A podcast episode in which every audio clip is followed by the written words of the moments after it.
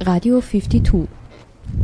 52 Minuten Elementares, Feminismus. Emanzen Scheiße. Jetzt geht's aber durch mit euch. Herzlich willkommen bei den 52 Radiominuten. Julia Rabinovic ist dieses Jahr die Preisträgerin des Marianne von Willemer Preis. Eine der Fragen, die sie die Jury stellte, ist die der Sichtbarkeit von Frauen. Im ersten Beitrag hört ihr also einen Auszug aus dem prämierten Text. In der Rubrik Divensplitter Farrell is Kinky. Sie diskutierte am 19. Oktober in der Stadtwerkstatt über ihre Erfahrungen mit der Musikindustrie als Produzentin, MC und DJ vor ihrer Bühneperformance am selben Abend. Danach hört ihr eine Kostprobe aus dem Film Feminismus für Dummies, welcher am 21. Oktober in Autonomen Frauenzentrum präsentiert und diskutiert wurde. Und als Abschluss gibt es noch einen Veranstaltungskalender. Am Mikrofon Irnea Savitz.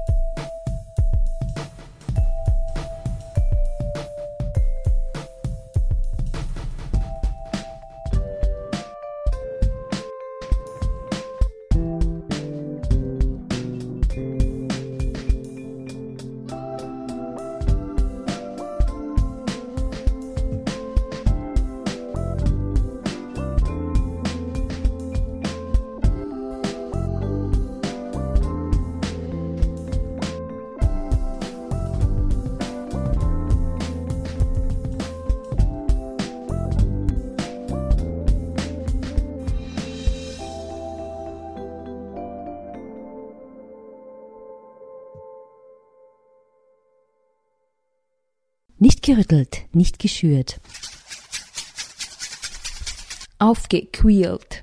Am Donnerstag, dem 24. Oktober, hat im Alten Rathaus die Verleihung des Marianne von Willemer Preis stattgefunden.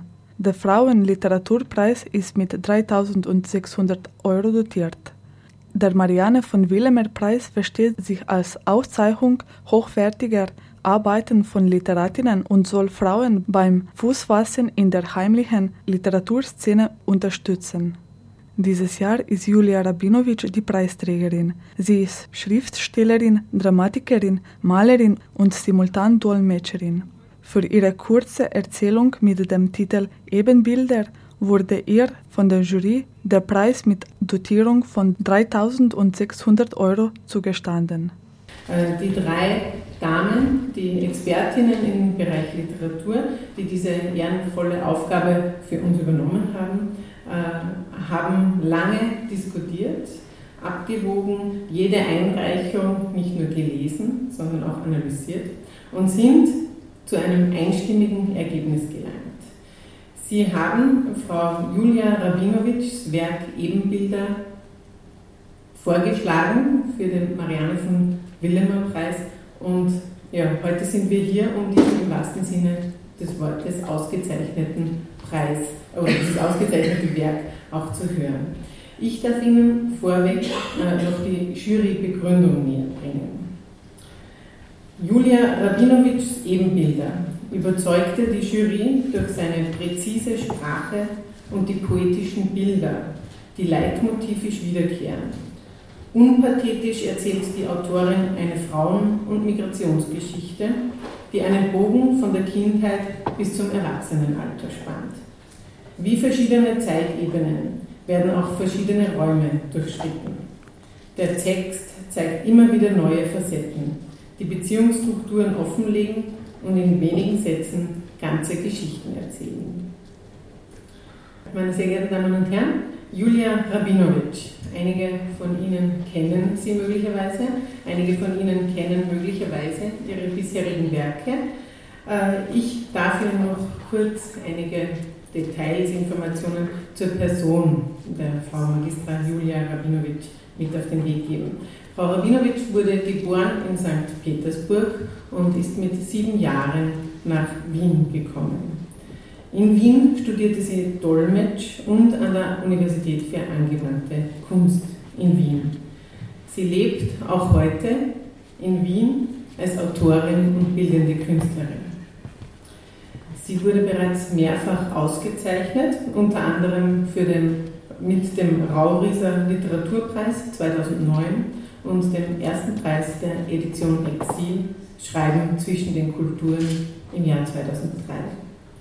Bekannt ist sie unter anderem für ihre Kolumne Gerührt, nein, geschüttelt, nicht gerührt, pardon, in der Tageszeitung Der Standard. Also ich wiederhole es, äh, geschüttelt, nicht gerührt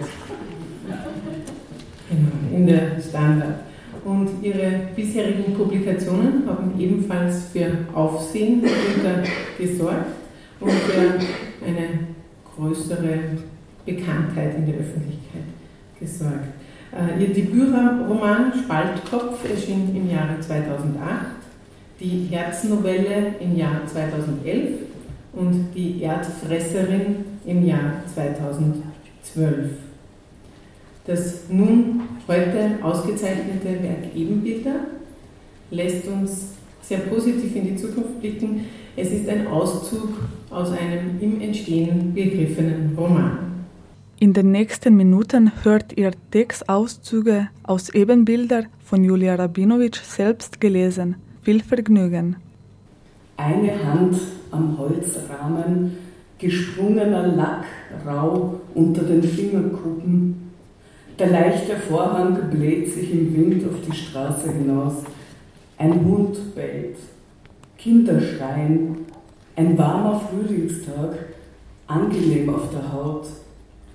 Ich habe mich auch nach Jahren nicht an diese höfliche Wärme gewöhnen können, die mich hier immer umgibt, im Herbst, im Frühjahr, sogar ab und zu im Winter.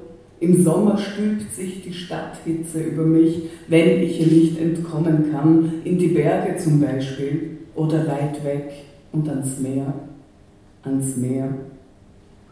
Ich schließe die Augen.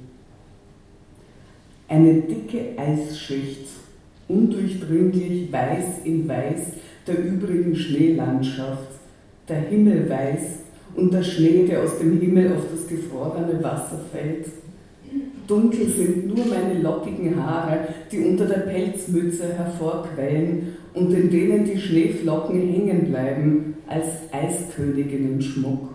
Und meine Lederfäustlinge auf der Lehne des finnischen Sitzschlittens, auf dem meine Großmutter sitzt, die Hände im Muff aus Kaninchenfell vergraben, schwarze Kufen des Schlittens neben meinen Schlittschuhkufen. Ich gleite, gleite mit ihr über das Meer, die Küste entlang, von der ich nur raten kann, wo sie beginnt, wo das Meer aufhört. Unter mir knackt das Eis in der Tiefe und ich stoße mich ab und halte mich gleichzeitig an ihr fest. Und wir fliegen dahin. Über unseren Köpfen schreien Möwen, im Schnee sind sie fast unsichtbar, bis auf das Gelb des Schnabels das Dunkel der Flügelränder. Die Füße der alten Frau baumeln in feinen, geschnürten Pelzstiefelchen hilflos über den Boden. Der Sitz ist sehr hoch. Auf ihren Knien habe ich eine bestickte Filzdecke ausgebreitet. Sie sagt nichts. Ich höre das Geräusch, das Metall auf Eis macht. Ich höre die Möwen. Ich höre ihren Atem, ein feiner Ton, der aus ihrer Brust mit der dampfenden Luft entweicht und das leise Klingeln der rot lackierten Glöckchen, die auf der Holzlehne befestigt sind. Immer wieder, wenn ich die Augen schließe, bin ich wieder dort auf dem Eis. Und wir gleiten durch den russischen Winter. Mein Haar ist schwarz und meine Lippen weich und die Möwen begleiten uns. Hier in Wien habe ich auch Möwen gesehen. Im Winter bedeckten sie die Wiesen vor dem Belvedere-Schloss, obwohl sich dort weit und breit kein großes Gewässer befindet. Sie gingen geschäftig zwischen den abgedeckten Blumenbeeten umher. Oft hatte es im Winter nicht oder nur kurz geschneit. Die festen Schneedecken der asphaltierten Straßen meiner Geburtsstadt gehörten hier für immer meiner Vergangenheit an. Du wirst dich gewöhnen, sagte mein Mann. Hier ist es auch schön, vertrau mir. Jedes Abwenden von seiner Heimat nahm er mir persönlich übel, als wäre es sein Versagen. Manchmal brachte er mich zum Laxenburger Teich und drückte mir Schlittschuhe in die Hand und wartete darauf, dass ich mich unbändig darüber freuen würde. Ich wollte aber hier in Wien keine Schlittschuhe haben. Als Lerner groß genug war, am Rathausplatz ihre Runden unter ohrenbetäubender Musik zu drehen, da begleitete ich sie einige wenige Male. Es fühlte sich nach Betrug an. Die eingeengte Fläche, der Bratwurstgeruch, die Beschallung, das alles war eine Farce verglichen mit der Zeitlosigkeit des gefrorenen Meeres. Ich kehre in diese Stille zurück, dann, wenn es laut um mich wird, dann, wenn die Unruhe überhand nimmt. Ich habe sie gemalt, diese weiße Stille. Leinwände, Aquarelle, Bleistiftskizzen. Mal stehe ich hinter dem Schlitten der alten Frau, mal daneben oder ganz weit weg, als kleiner dunkler Strich im Schwerelosen.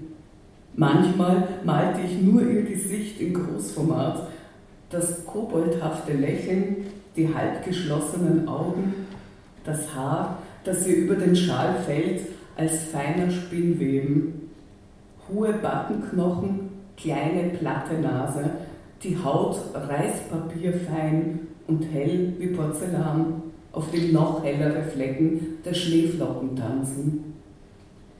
Mach doch endlich etwas anderes, sagte Lerner, sobald sie groß genug war, Kritik an mir zu üben. Auf Deutsch sagte sie das. Sie sprach kein Russisch. Das hatte mir mein Mann ausdrücklich gewünscht. Ich sollte meine Vergangenheit hinter mir lassen und das Kind in jene Zukunft mitnehmen, die er uns so großzügig zugedacht hatte. Mal doch endlich etwas anderes. Wer soll das alles denn kaufen? sagte sie viel später. Und noch später sagte sie, du wirst zu langsam, die Zeit steht nicht still, Mama. Ich habe ihr nichts darauf geantwortet, die Keilrahmen, die zwischen uns standen, mit einem Ruck gehoben und ins Regal geschoben. Meine Hände haben gezittert, aber sie zittern oft, auch ohne Anlass. Nur wenn ich den dünnen Pinsel, zuvor mit meinen dünnen Lippen gespitzt, über das Papier gleiten lasse, wie meine Füße damals über das Eis, da zittern sie nie. Lena nannte sich zu diesem Zeitpunkt bereits Marlena und versuchte die Dietrich zu kopieren. Mit weiten Hosen und hellen Wasserwellen im Haar. Diese hybride Version hatte weder mit Lerner noch mit Marlene zu tun, außer in ihren Fotos und Videos, in denen sie die richtigen Winkel wählte, den passenden Schatten und dann noch stundenlange Bearbeitungen am Computer folgen ließ. Im Unterschied zu mir hatte sie Erfolg. Kunstsammler waren bereit, ihr lächerlich hohe Summen zu bezahlen. Die Zeit steht nicht still, sagte sie und versuchte in die Vergangenheit zurückzukehren, an meiner Stadt in die Vergangenheit, die aber nicht meine Vergangenheit war, sondern die deutsche. Kaum etwas wäre mir fremder gewesen als Marlene Dietrich. Die Zeit steht nicht still, das stimmt, aber man kann sie anhalten mit Papier und Farbe. Ein anderes Bild. Ich drücke Lerner an meine nackte Brust, die ungewohnt angeschwollen aus meinem Körper ragt, die Brustwarzen sind feuerrot. Ich fühle augenblicklich die Hitze wieder, die von mir Besitz ergriffen hatte. und die ihren Ursprung in meinen Brustwarzen nahm, die sie nicht und nicht in ihren kleinen, verkniffenen Mund nehmen wollte. Oder dieses Bild. Mein Mann sitzt nackt am Bettrand, er sieht zum offenen Fenster hinaus, eine Zigarette zwischen den Fingern, draußen ist es nebelig, man kann die Straßenlaterne gegenüber kaum erkennen, die hereinströmende Winterluft verbläst den Rauch zu Schlieren. Im Schloss der Kinderzimmertür steckt der Schlüssel. Schmaler Lichtstreifen fällt herein. Er sitzt in diesem Lichtstreifen wie im Scheinwerferlicht einer ärmlich eingerichteten Bühne. Ihn wollte ich niemals kränken, aber lügen wollte ich auch nicht. Ich habe versucht, es zu vermeiden. Ich habe es lange versucht abgestreifte Leintücher, ich und Mark, Haut an Haut, andere Art von Hitze. Wir halten uns fest, seine Hände an meinem Rücken, meine Hände auf seinem, unsere dünnen Beine ineinander verflochten. Wir liegen bewegungslos, wir schweigen. Wir liegen und schweigen in Amsterdam, in Moskau, in Tel Aviv, in Rom, überall, wo er Kongresse besucht, überall, wohin ich kurzfristig flüchten kann. In Wien, in St. Petersburg, in New York, in Bad Ischl, in Darmstadt, in Boston, in Wien, in Wien, lang vorbei. Ich ziehe den Vorhang mit einem Ruck zu, wende mich ab vom Fenster, wende mich ab und gehe wieder zur Staffelei, die frisch angerührte Farbe überlagert alle Gerüche, die von der Straße hereinkommen, wie Mark alle anderen Männerbilder überlagert. Es waren nicht viele. Viele waren es nicht. Und ihre Gesichter blieben so fern, dass sie ineinander übergingen, verschwammen. Aquarellporträts, die man unter Wasser gehalten hatte. Die Zeit fließt, aber man kann sie nicht anhalten. Die Farbe trocknet, die Erinnerung trocknet auch, wird spröde und bleicht aus, löst sich in kleinen Partikeln von meinem Bewusstsein, während er deutlich und nah scheint, als wäre unser letztes Treffen vorige Woche gewesen, vielleicht sogar heute Vormittag. Seine Hände hielt ich für zart, bis er mir das Gegenteil bewies. Sie konnten sich auf meine Schulter legen, so angenehm wie der Luftzug jetzt eben am Fenster und nur halb so fremd wie dieser. Schwer vorstellbar, dass die gleichen Finger über Leben und Tod anderer entscheiden würden, entscheiden konnten, jahrelang entschieden. Er war es gewohnt, dieses Fremdentscheiden über anderer Menschenleben. So gewohnt, dass er mich genauso behandelt hatte. Und ich, gewohnt, meinem Gefühl zu folgen, ließ es geschehen. Lerner wollte immer mehr von mir wissen, je älter sie wurde. Und mein Bedürfnis, bestimmte Bereiche meines Lebens vor ihr in Sicherheit zu bringen, wurde größer. Ich hatte Angst, sie würde meine Geheimnisse aus mir heraussaugen, statt der hellen Muttermilch, die wesentlich süßer und bekömmlicher gewesen wäre, aus mir heraussaugen und mich als erschlaffende Hülle ohne jedem Rätsel zurücklassen, abgestreifte Schlangenhaut, die vom Wind über die Straßen Roms geweht wird, zartes, klein gemustertes Schuppengrau, durchscheinender Schatten, Marmorquader. Damals zückte ich meinen Notizblock, wie andere ihre teuren Kameras zückten. Ich verließ mich nie auf Technik, ich verachtete sie. Die Technik war meine Gegenspielerin um Marx Gunst. Wir standen in der gleißenden Mittagssonne auf aufgeheizten Marmorplatten, die noch durch die Schuhsohlen zu spüren waren. Mein deutschsprachiger Mann war mit meiner deutschsprachigen Tochter in Wien geblieben. Sie glaubten, ich sei auf Kur in die Berge gefahren. Ich aber stand neben Mark in der flirrenden Hitze und zeichnete. Der Schatten meiner Hände fiel über das Papier und die Schatten, die ich auf die skizzierte Straße auftrug, Mark fluchte auf Russisch. Er würde einen Sonnenstich bekommen, einen Sonnenbrand. Das UV-Licht sei schädlich. Was mir einfiele, wie lächerlich, wie lächerlich. Ich sollte lieber ihn ein hochwertiges Foto für mich machen lassen. Als Erinnerung, hier, genau hier. Ich sollte mich doch unter diese schöne Palme setzen. Das Schöne ist wichtig. Aber in diesem Augenblick faszinierte mich das Vergangene noch mehr als das Schöne. Das Vergangene, das sich trotzdem noch in fast fliegender Bewegung befand, schwerelos, spielerisch. Er berührte meinen nackten Rücken, ich schloss die Augen, ließ das Papier sinken. Die Gewissheit, dass auch dieses Treffen nur kurz währen würde, keine Alternative zu meinem Wiener Leben. Als ich die Augen wieder öffnete, war die Schlangenhaut verschwunden und Mark immer noch da. Menschenhaut verwelkt, statt sich zu erneuern. Ich habe gelernt, es zu akzeptieren. Mein Mann, der mich verließ, noch bevor Mark mich verließ, ist schon lange tot. Ich lebe in Wien. Ich war seit Jahren weder in Russland noch in Amerika, nicht einmal in Italien. Ich gehe nicht gerne auf Reisen, wenn niemand mit mir aufbricht, wenn keiner auf mich wartet. Und ich kann mir das auch kaum noch leisten. Wenn ich das Vergangene nur so leicht hätte ablegen können, wie die Schlange es getan hatte, denke ich heute, was dann gewesen wäre. Jahre später denke ich das wenn ich durch die Wohnung streife, ohne etwas darin finden zu wollen, das mich erinnert an alle, die einmal hier lebten, sehe ab und zu dennoch meine Werke an, sehe in die trügerischen Spiegel der alten Selbstporträts Skizzen von Lerners Gesicht, von ihrem Vater, öffne Türen und Fenster und schließe sie wieder. Ich werde hier niemals mehr ausziehen. Manchmal weiß ich nicht, ob das gut oder schlecht ist. Ich gehe oft im Herbst am Donaukanal spazieren.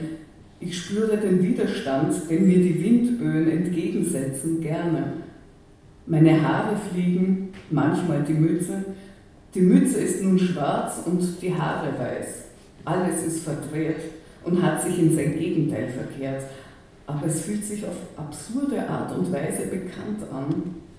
Der nebelfarbige Himmel ist immer gleich und der Wind auf der Haut, die Flüssigkeit, die einem aus den Augenwinkeln die Schläfen entlang getrieben wird. Ich gehe Stunden, ich werde nicht müde. Die Bäume biegen sich, schwarze Vögel fliegen auf. Niemand begleitet mich. Keine Glöckchen, kein Schlitten, Wind und ich, Stille. Eigenartige Muster jagen über die stahlgraue Wasseroberfläche einander entgegen und wieder auseinander, jagen dahin und verlaufen wieder. Und kurz ist die Oberfläche wieder völlig glatt. Spiegelbilder. Ich wäre auch gern ein Fluss, denke ich. Das war ein Einblick in einen Text, der vermutlich in zwei bis drei Jahren als Buch erscheinen wird. Ebenbilder, ein Text der diesjährigen Marianne von Willemer Preisträgerin Julia Rabinowitsch.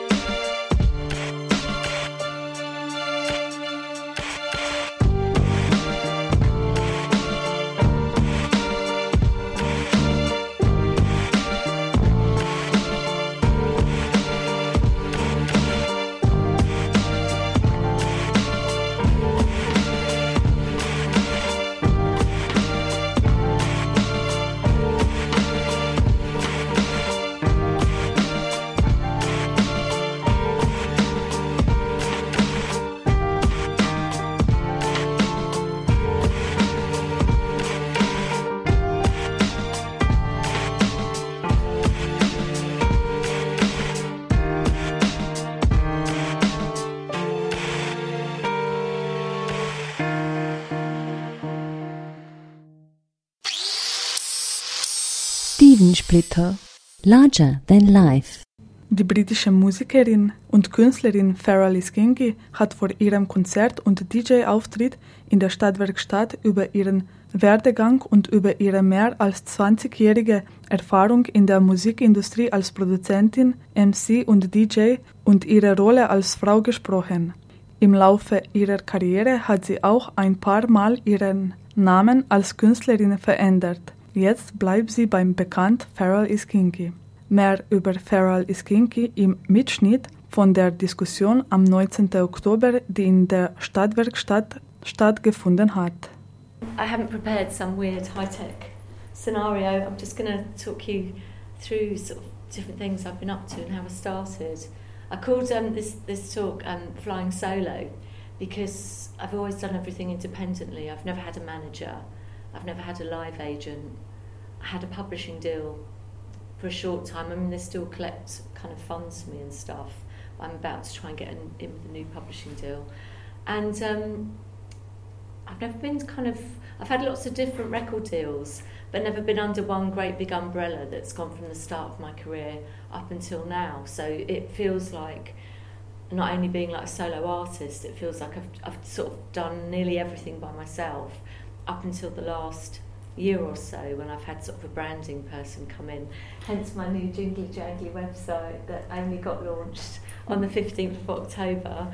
And um, we've had some videos made and a logo and stuff like that. Because when I started, it was in the late 80s, which is way before most of definitely before your times, most of your times, and um, when we used to do things in quite a renegade way, we had the whole acid house scenario, which I'm sure you had over here, right? So we had quite big sort of illegal raves going on, and the first record I put out kind of charted in our country the second time it was released.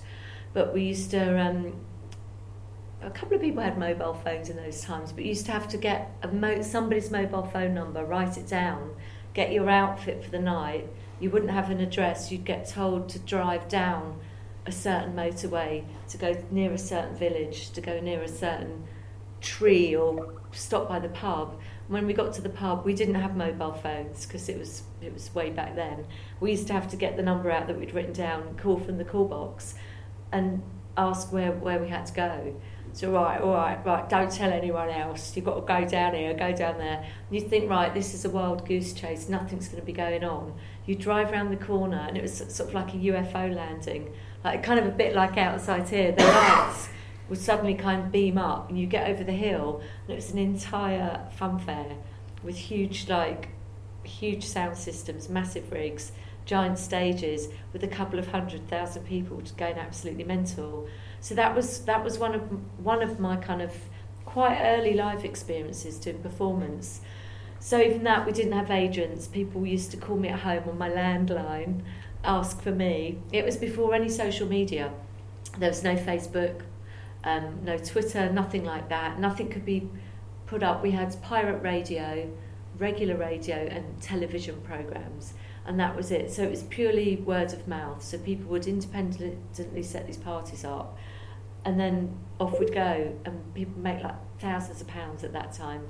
The guys running it would literally have mounds of money in their caravans, and they'd be really out of it through the night. So everybody was doing everything totally independently, and I used to be. Everyone would be quite out of it, and you sort of get to them at the end of the night and say, "Come to get my money now," and you're like weird outfit that you've been singing in with like the ringlets. Where's that? I don't know if I've got one from that far back on this particular wall. Oh, maybe not. There's some old ones. Looking like really, really young. Well, I was really young. It was like my early 20s, late teens. And they just go, there you go, there you go. And I'd be like, oh my God, let's just leave now because I think he's made a mistake and he's paid me too much. And the driver would be like, doesn't care what he's paid you, let's just go. So that's, that was kind of, everybody was pretty independent then. And um, I signed to a record deal quite early on. It was um, Boy George's label called More Protein. I met him in a club, and I just I knew I wanted to do music and write and perform. And I didn't know how else to do it other than to just, if I saw somebody that I thought might be able to help me out, just go and approach them So I, I was DJing in a club called Fred's, like a private members club. And um, I just went up to him and said, I, I want to make a record. I'm into doing pop reggae stuff, dance. Dance music was only just beginning to kind of come about then. That we're talking like 1987, 86. So the house music thing hadn't really exploded. And he said, Oh, if you can do what you're saying, do it now on the spot. So it's like an on the spot little audition. I think two months later, we recorded like an album track. And then I did the single that was a hit that we played at all the raves. And then the touring started, you know, some quite big tours. And uh, yeah, that was the kind of my first foray into the live stuff. So I, I signed I, I signed a record deal with George's label, which ran through a bigger label called Virgin Records, which doesn't exist anymore, that was set up originally by um, Richard Branson. And um, EMI took it over and it went really corporate. So that's what's happened, you know, nowadays things are super, super corporate. A lot of things are, excuse me, really mainstream. So it's quite hard to do things independently. It's, it's like you've got to have your brand behind you, your team of promo people. Um, as you get older, people don't really want to know as much. They expect you to kind of forever be between sort of 17 and I think 22. And if you get past that age, you've, you've got to start sort of pretending you're something else. So I think what's been going on, what's going to be interesting from now on is to see how far kind of music world, like society, is willing to put up with older women out there doing what they've always done or putting a new twist on it. Are you going to allow women to start doing that? or are you just going to keep like turfing us out, putting us in the bin the whole time? Because it's kind of, if you're a guy, you know, like the Stones, okay, they got called old wrinklies all the time, but they are still allowed to go off and do what they do. But okay, Madonna, we've all got our own opinions on Madonna. You know, she's produced a couple of good records, but I'm going to leave it at that really with her today. And she gets really slated for doing what she's doing the whole time. And I can't say it's harder to be a woman getting older in this industry because I'm not a man, but it is pretty tough. It's, you know, you hear people say things and it's like, well you might look back at a picture or a film and think, oh, really, like if you sort of get what's going on in the pop world and put a picture of you next to it, you're like, whoa. But you, you just have to deal with that and get on with it and think, well, am I going to now stop doing what I want to do just because I've got a bit older or am I just to, I mean, I kind of feel the same I'm writing really similar stuff. So to me, I just kind of go forward with it. And a lot of the time when people hit me up on sort of like Facebook and stuff, they just assume if they haven't met me, I'm in my early 20s and I'm just some like kid doing a bit of production somewhere, which I kind of like, well, oh, okay, we just go with that. And then they meet me and I think they're quite surprised. They're like, oh, and then I do the show and get ready, and then it's all back to being okay again. So that's why I'm not sitting here with a bag on my head today, waiting for my live show tonight. At management, I've never really had any management, which I've kind of, I don't know why. Nobody's ever really wanted to do it. Maybe they think I'm just getting on with it, or maybe they think I might have been too difficult or not bankable enough. I'm not really sure.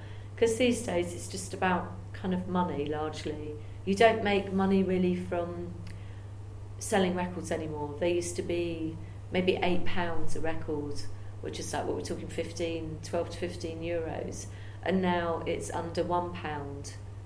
So it's like you can't do it. So you have to um, try and get as many downloads going on as possible, but basically you get the money from touring and doing the live shows.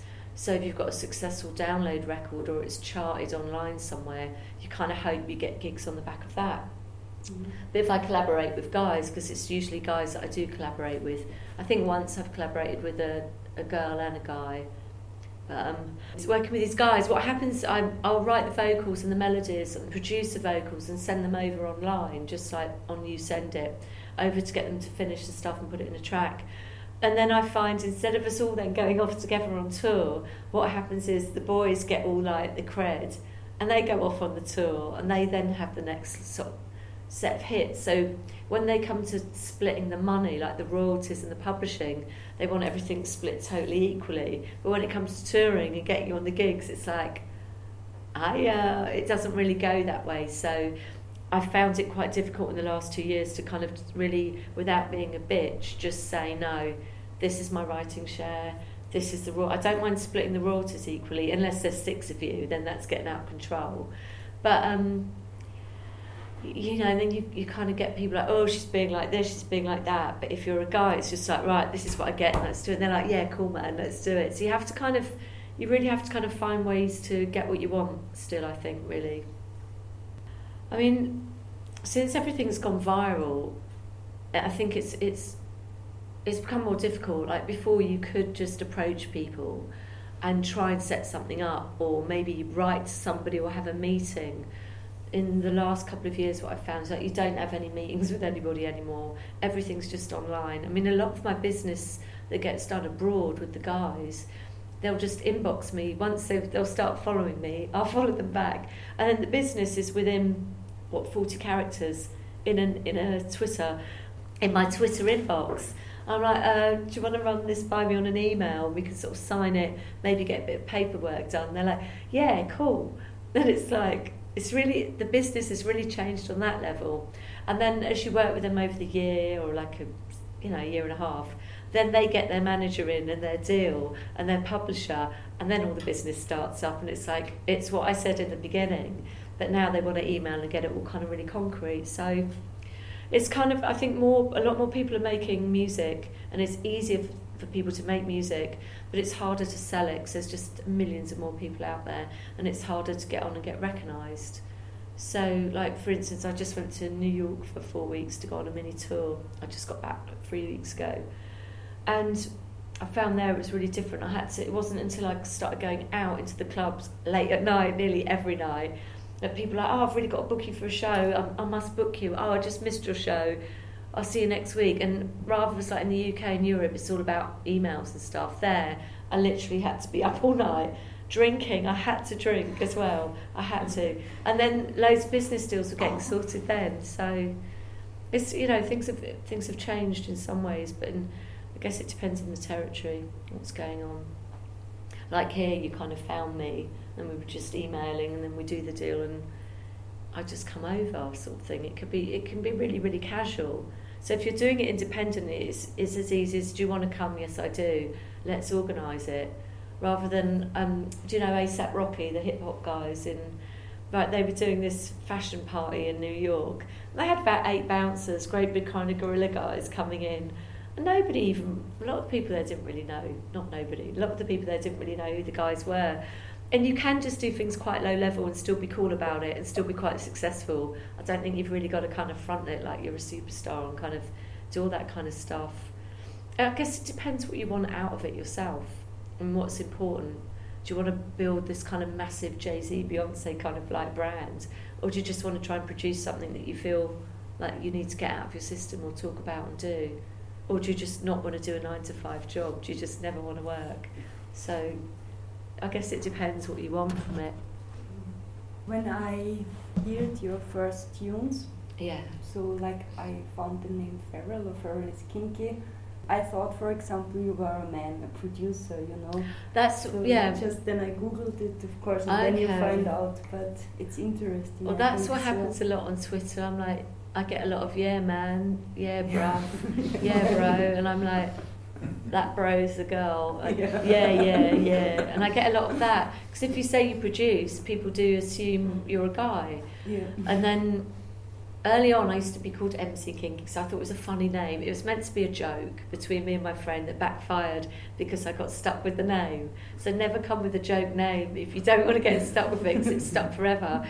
And then the new people I've been working with that have been doing my website and my branding were like, you need to bring that old name back in. And I was like, I've just spent about eight years trying to like eradicate like MC Kinky name away from my life. They're like, you need to be. So I was like, feral from my band Cantankerous. So what I did, I did this whole MC Kinky thing, left the deal with Boy George, didn't want to do music for a while. I was like, oh, it's horrible. People are horrible. It's just a nightmare. Stopped for a bit. I think I just went out loads. I went on holiday for quite a long time. Didn't really do any work. And then I was ready to go again. So I came with a brand new identity. And I had a band called Cantankerous, and we all wore balaclavas. We were all locked down under a really quite heavy duty disguise. I was dyed really, really dark brown, wore swimming costumes, so I was really, really flat chested, and boys' clothes, which were a bit Irish iconography like shamrocks, shiny green things, and um, bits of afro hair, balaclavas, great big biker boots, and really shredded jeans. But we all kind of looked like that. And I remember doing my first gig, and my sister, who's like she's about five years younger than me, asked me where I was. She was like, "Oh, I'm looking for my sister Karen. She's in this band, you know." She says, "This is your sister." It's me. Don't tell anyone. So I kept it really, really quiet. So I just wanted to start. Because you get judged a lot, you know, if you're out there on the stage or people see you out and about, you get judged. Everybody gets judged on a daily basis. But it's like, right, I need to just start again. At that time, I was still pretty young. It's like, oh, you're not 18 anymore, are you? No, I'm not. So you come with a new disguise, a new plan. The music had got a lot rockier, a lot more electronic. And um, it wasn't kind of polite pop, it was really quite aggressive. We had a lot of guitars, bass, drums, keyboards, live cello and live violin sometimes, which was quite interesting for the sound check a lot of the time. So our cellist used to drink too much red wine when she was doing the sound check. It was like, like completely being way, way out key. So um, there was about, I think, six, seven of us in the band at that point, but we all had the same look, and people described it as feral pop. I said, oh, that's a good name. I'll be feral, like wild, untamed. So I became feral from cantankerous, and then I was feral, aka kinky, and then it was like feral is kinky, and that's it's just stuck now. I think that's where I'm at. So I played with lots of different, um, lots of different disguises, but um, you'll see what I'm wearing tonight. It's, a, it's it's kind of combination of a few different looks. And then there's all these mad, like, I thought it'd be a very funny idea on the last, because I don't wear dresses or skirts very often. I thought it'd be quite amusing as an exercise to um, wear a dress. So I wore heels and two dresses and hardly any masks in that video. I've been working with a lot of different people in Australia lately and the States. But what I've been finding with this new way of working, all the guys that have got laptops or they've downloaded the software, I think they suddenly decided they're producers and they're really good at it. And because I'm a girl, it means I'm really shit at it. And I shouldn't really talk about what I think when I hear what they've done. So I've had to develop a brand new way called Don't Offend the Bloke that's asked you to work with them. 'Cause two guys, I mean, they completely like didn't bring the tracks out, started really bad mouthing me. All I said was, "Oh, it's not quite right yet. It doesn't sound ready to my ears," and they they got really offended. So you can't. You still have to talk to them like they're a little bit like you know. You can't just say, "Sorry, it's not sounding that cool. It's not sounding that well produced." Like these two kind of guys in New York. And there's another guy in LA, and the same thing happened. And it was like, we're going to take you off the track and put someone new on. It was like, oh, drama, drama. Just, you know, so I guess if if I wasn't doing it solo and I had sort of backup, I'd refer them all to my management, and they'd find a really nice boys' way of saying to the boys, "Oh, mate, this is sounding really shit," but they, you know, there'd be another way to say it. But I didn't say it was shit, but I did. Oh yeah, it's it's almost there. It's really getting there. Like you're a condescending bitch. We don't want to work with you anymore. it's like, all right. So I just rewrote the track myself in the end, and it's been going down really well in New York. So I'm all right about that, which is where they both lived. But um, I didn't meet them for tea. I had a really good time in Vietnam and, and Thailand, doing stuff. It's it's quite bizarre because you get paid so much better going to Vietnam and Cambodia than you ever do in London and New York. It's it's really quite ridiculous. It's like the people are really cool. They're really up for it. They go mental in the clubs, and there's a really big expat community. But it was it was um, basically the Cambodian nationals and the Vietnamese nationals that were like really really up for it. the expats were just really drunk, trying to get off with people most of the time. Not me, luckily. And then um, UK, the way it's going in the UK at the moment, it just looks like we're taking the American model on. It's all about the big branding, expensive videos, and if you're not getting um, listed on radio, it's quite hard. Because before you could go out and do lots of live shows and play to quite big audiences, like a couple of hundred thousand people, maybe a couple of times a week. Now, if you haven't got the agent supporting you, you don't get the gigs. Without the gigs, the agent doesn't look at you and want to represent you. So there's a few little catch 22 situations that now go on. So it's quite difficult to get, if you get the smaller gigs, you don't really get the budget. So you end up playing lots of tiny mini gigs everywhere. What I tend to do is just kind of wait a bit, not play so many in my own city and wait for gigs that come in that I feel like doing that are interesting. They're not necessarily like for the big money. It just depends. Oh, that's that's something I haven't done before, or that's a, that's a place I'd really like to go to.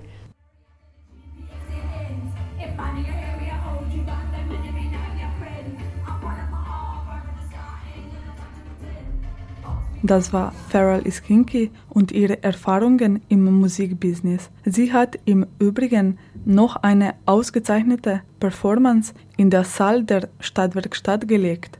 Mehr Infos zu Farrell Iskinki auf ihrer Website www.farrelliskinki.com. Nicht gerüttelt, nicht geschürt. Aufgequält. Wieder einmal ein Projekt in eigener Sache. Diesmal hatte die Filmmacherin Edith Stauber ein humorvolles, ironisches, aber auch provokantes Video realisiert mit dem Titel Feminismus für Dummies.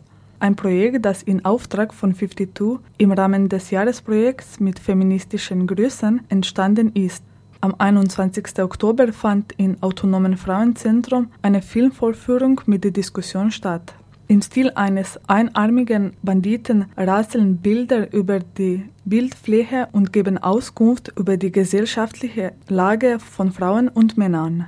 Mit dem Video soll Feminismus, dessen Forderungen und Ziele bewusst gemacht werden. Die Tatsache, dass Menschenorts Feminismus tabuisiert oder als etwas längst Überholtes dargestellt wird, macht das Anliegen umso dringlicher und soll aufzeigen, dass Postfeminismus noch lange nicht in Sicht ist.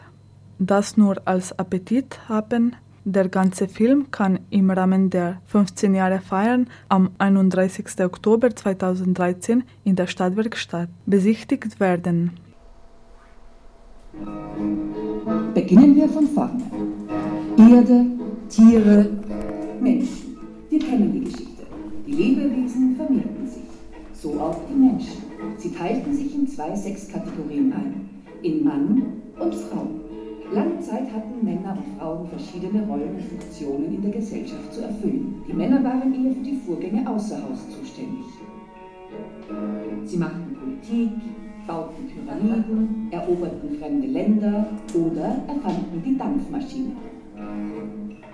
Den Frauen war eher zugedacht, sich auf die Vorgänge innerhalb des Hauses zu konzentrieren, Kinder zu bekommen, sie aufzuziehen und den Haushalt zu führen. Ihre Rolle war, dem Mann gefügig zu sein, ihn zu unterstützen, zu dienen und die eigenen Ansprüche zurückzustellen. Gedankt wurde den Frauen ihre Anpassung an die Männer nicht. Es wurde ihnen Intelligenz und Logik abgesprochen und häufig die Ausbildung verweigert. Kindeswettlegung und Kindesmord betraf häufiger Mädchen als Buben. Frauen waren einfach weniger wert. Und der römische Dichter Plautus schrieb, Miserius nihil est quam mulier, was so viel heißt wie, nichts ist elender als die Frau. Aber das ist vorbei, denn heute ist es ganz anders. Gleiche Chancen und Rechte für Frauen und Männer sind selbstverständlich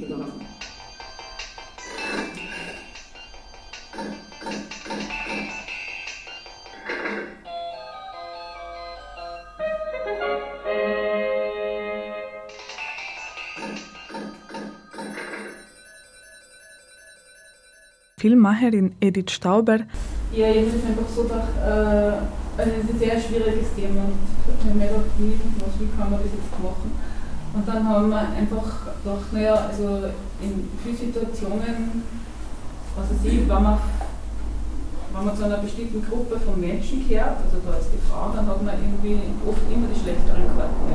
Also irgendwann, es ist eh alles da aufgelistet worden, also äh, Mädchen werden öfter abgetrieben, also die ganz argen Sachen, oder eben mit der Einkommenssituation, wenn es da drauf ist, die Frauenberufe werden schlechter als die Männerberufe und wenn du Kinder kriegst, dann kannst du nur Teilzeit machen, weil der Mann mehr verdient und so weiter. Also man hat immer die schlechteren Karten. Und dann haben wir gedacht, das ist irgendwie so wie ein Spiel eigentlich, also wie so ein Automatenspiel, wo die wo Karten verteilt werden und man kommt man trifft immer die schlechteren.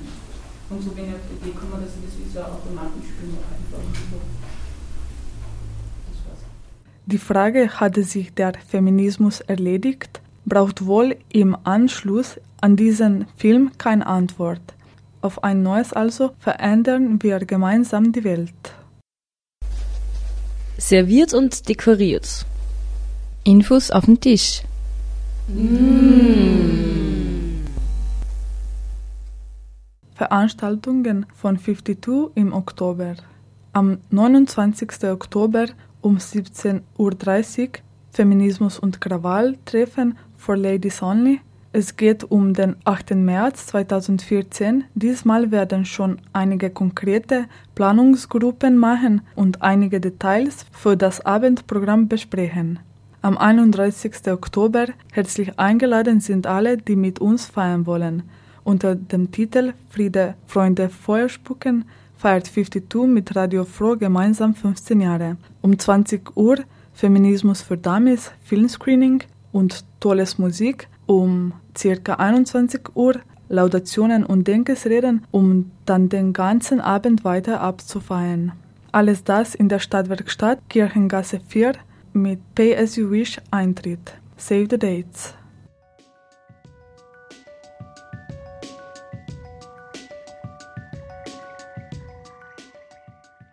Das waren 52 Radiominuten. Im heutigen Sendung war zu hören Textauszüge aus Ebenbilder von der diesjährigen Marianne von Willemer Preisträgerin Julia Rabinovic, eine Diskussion mit Musikerin und Künstlerin Farrell Iskinki, ein Teaser aus dem Film Feminismus für Dummies, der am 52 Fest ebenfalls gezeigt wird, und der Veranstaltungskalender für Oktober. Die Sendung steht in Anschluss zum Download via cba.fro.at bereit. Links und weiterführende Infos inklusive. Am Mikrofon verabschiedet sich Irnea Savitz.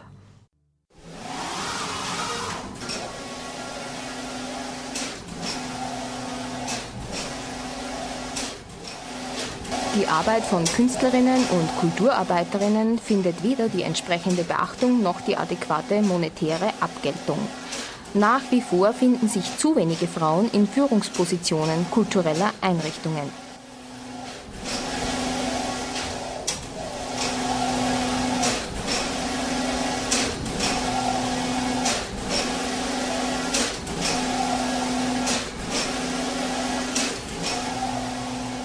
Ziel der Kulturpolitik muss die Herstellung von reeller Gleichstellung in allen Bereichen und Symmetrie auf allen Ebenen des künstlerischen und kulturellen Lebens sein.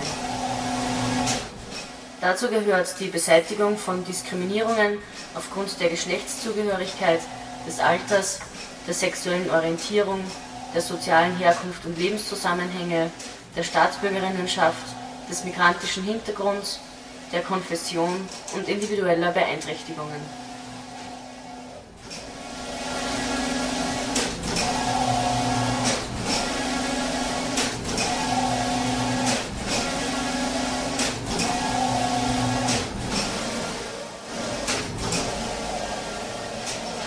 Bedarf der Frauenförderung, der Unterstützung frauenspezifischer Aktivitäten und der Etablierung von Gender Mainstreaming im Kunst- und Kulturbereich.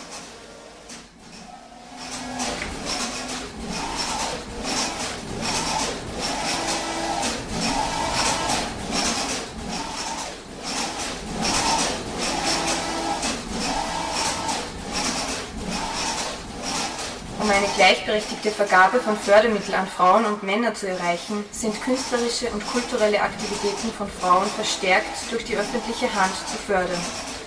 Die Vergabe von öffentlichen Förderungen an Künstlerinnen und Organisationen ist an Genderkriterien zu binden. Die Förderrichtlinien sind in Zusammenarbeit mit Frauennetzwerken und Interessenvertretungen zu erstellen.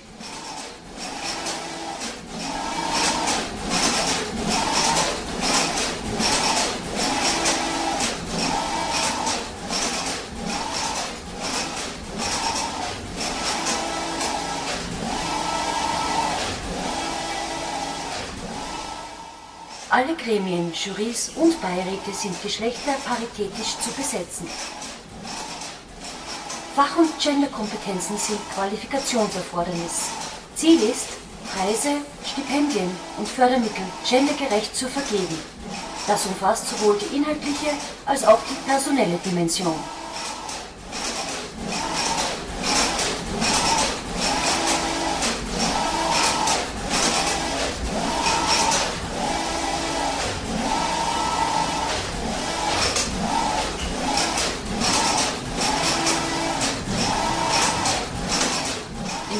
Kultureinrichtungen der öffentlichen Hand, auch in ausgegliederten oder im öffentlichen Eigentum stehenden Institutionen, ist gendergerechtes Management zu etablieren.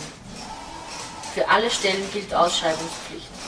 Mindestens 50 Prozent der Führungspositionen, sowohl im künstlerischen wie im sogenannten kaufmännischen Bereich, sind mit Frauen zu besetzen.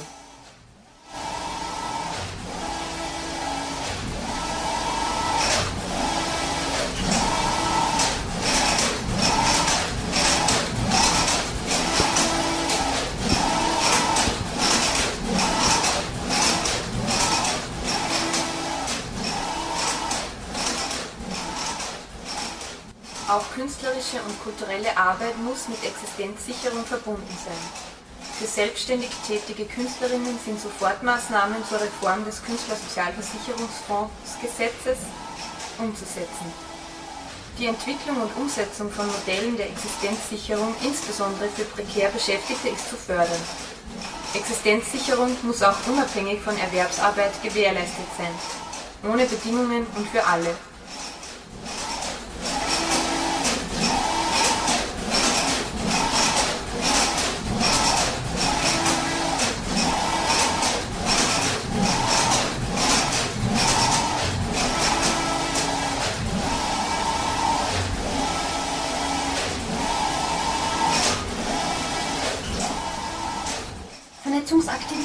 Kulturschaffender Frauen sind von der öffentlichen Hand offensiv zu fördern. Die Schaffung von Netzwerken ist notwendig, um eine Symmetrie der Geschlechter Wirklichkeit werden zu lassen. Vernetzung verleiht der kulturpolitischen Arbeit von Frauen das nötige Gewicht, ermöglicht Ermächtigung und Austausch. Es bedarf einer starken bundesweiten Interessensvertretung der Kunst- und Kulturschaffenden Frauen, die öffentlich finanziert werden muss.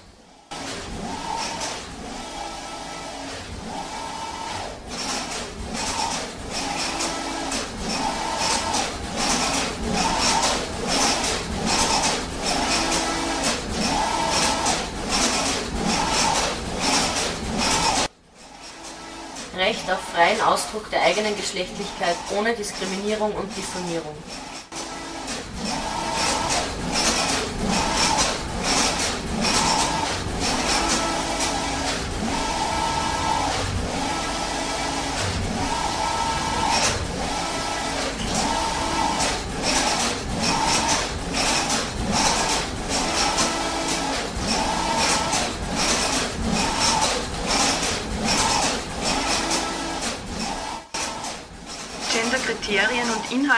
Müssen verpflichtender Bestandteil aller Bildungswege sein.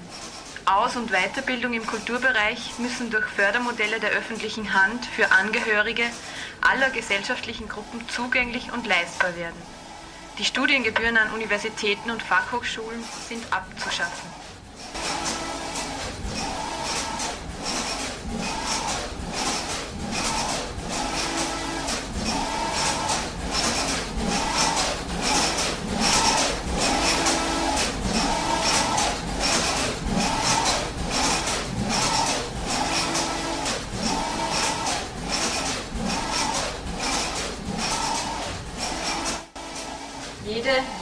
Hat das Recht auf freie Wahl des eigenen Geschlechts und auf den uneingeschränkten Ausdruck aller geschlechtlichen Empfindungen. Geschlechtskonformität